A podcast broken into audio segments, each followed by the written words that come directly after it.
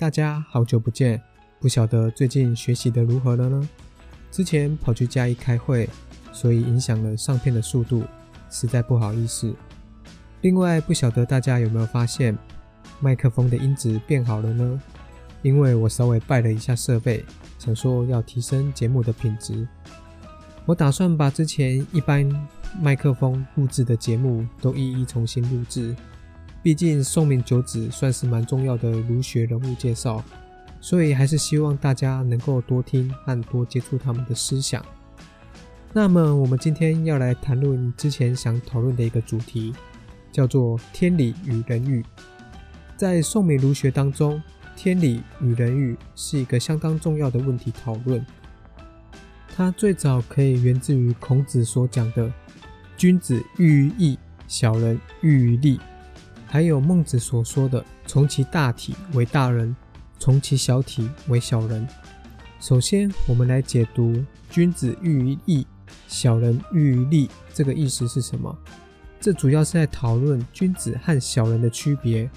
小人这个词在春秋战国时期是指一般老百姓的意思，但后来转变成指为一个无道德的人。君子这个词在春秋战国时期，则是指贵族或者是一般的士大夫，到后来则转变成指称一个有道德的人。而喻利和喻义的喻，是指知晓和了解的意思。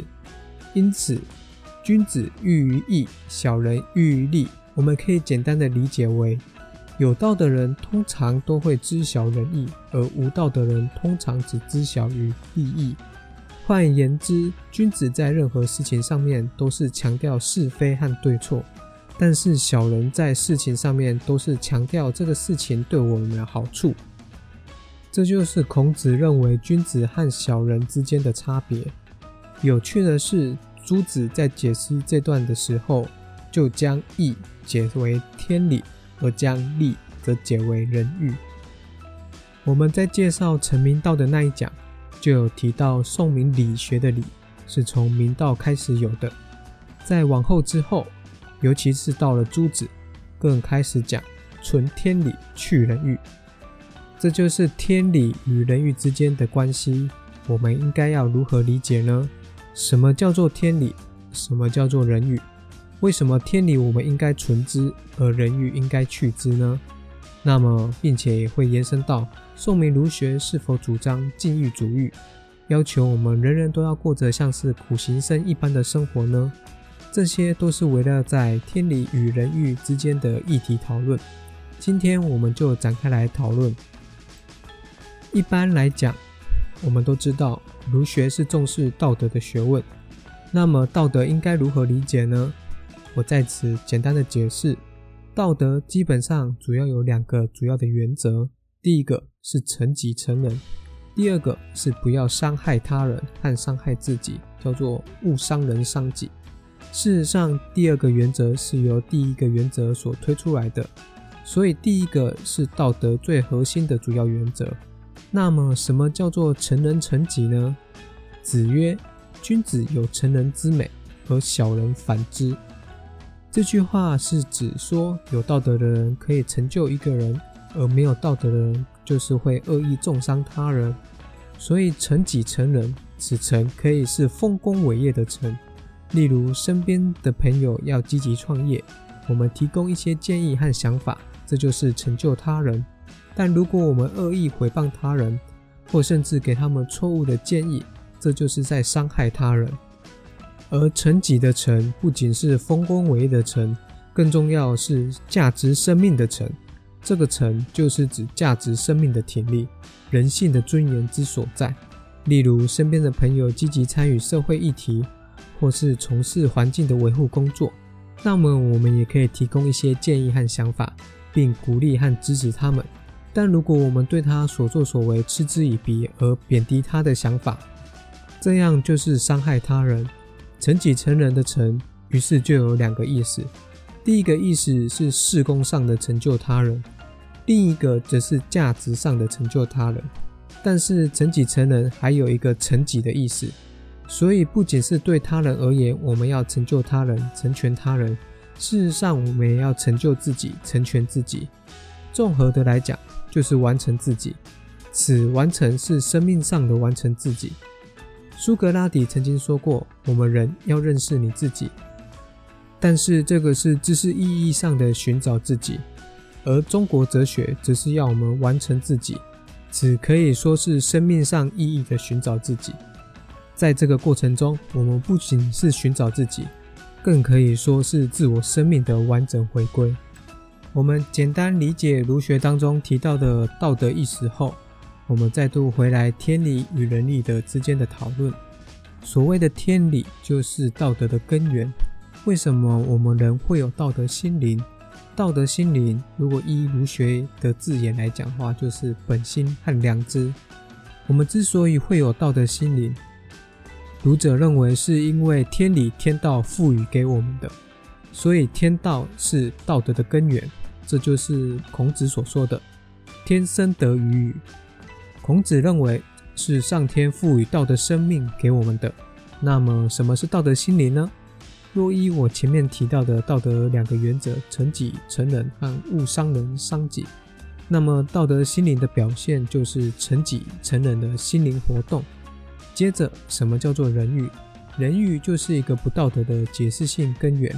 这边要留意到的是，在宋明儒者当中，根源有两种说法，一种是存有性的根源，另外一种是解释性的根源。存有性的根源是天理，天理是万有的第一因，这是不容置疑的事情。那么，人欲作为不道德的解释性根源，它就不能是存有性的根源，因为不会有两个第一因。不然，这跟“第一因”这个词就产生了相矛盾的情况，所以它只能是解释上的根源性说明。一般来说，人欲是不道德的解释性根源说明，而理气论的气又作为人欲的解释性根本说明的原因，这就是不道德的线索，最终只能追溯到气而已。因为在理气论当中，气它不是第一，因为理毕竟是先存在着的。所以它不能被视为一个存有性的根源。简单的来说，宋明儒者认为人欲是无根的，不道德本身亦是无根的，只有道德心灵本身是有根的，此根就是天理。那么为什么还需要有一个人欲的词语呢？这就是用来解释为什么我们人会做出不道德的情况，所以才叫做解释性的根源说明。那么什么叫做纯天理和去人欲呢？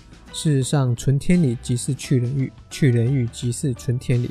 纯天理是要我们时时保持、纯养心中内在的道德心灵，让他能够在我们待人处事的每一个道德事件当中，都能够有成己成人的道德感。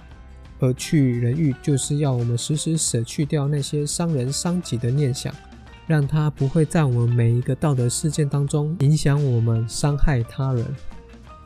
另外一个值得一提的是，宋明儒者的人欲不是指我们生理的需求，而是指伤人伤己的念想。所以去人欲不是要我们过着苦行僧的生活，饥饿就是让他饥饿，口渴就让他口渴，这是苦行僧的生活。事实上，宋明儒者都认为，满足我们的生理需求反而才是合乎天理的事情。所以饥饿要赶紧温饱。口渴要赶紧饮水，这完全是合乎人情的事情。因为连圣人都有生理需求，所以一般人又怎么可能没有呢？因此，宋明儒者的纯天理去人欲的思想，也就不是一个禁欲主义。虽然我们在这边强调宋明儒者认为满足生理是合乎天理的事情，但我们不能因此说。我想要满足我的生理需求，就可以做出伤人伤己的事情。所以，满足生理需求亦要有个限度，即是以不伤人伤己作为一个限度的考量。例如，饥饿要吃东西，但不能因为想吃东西就去偷别人的东西。饥饿要吃东西，这是天理，但是偷东西本身就是人欲。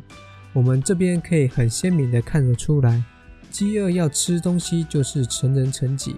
因为要让我们的身体健健康康的，才能做到成人成己。那么偷东西就是害人害己。因此，生理的需求的满足也是需要有一个限度，所以不能去过度的追求。宋明儒者对于天理与人欲的讨论非常的详尽，但整体而言，即是我上面所说的意思。我们可以反复思量此意。那么，我们今天的懒人包就到这边为止。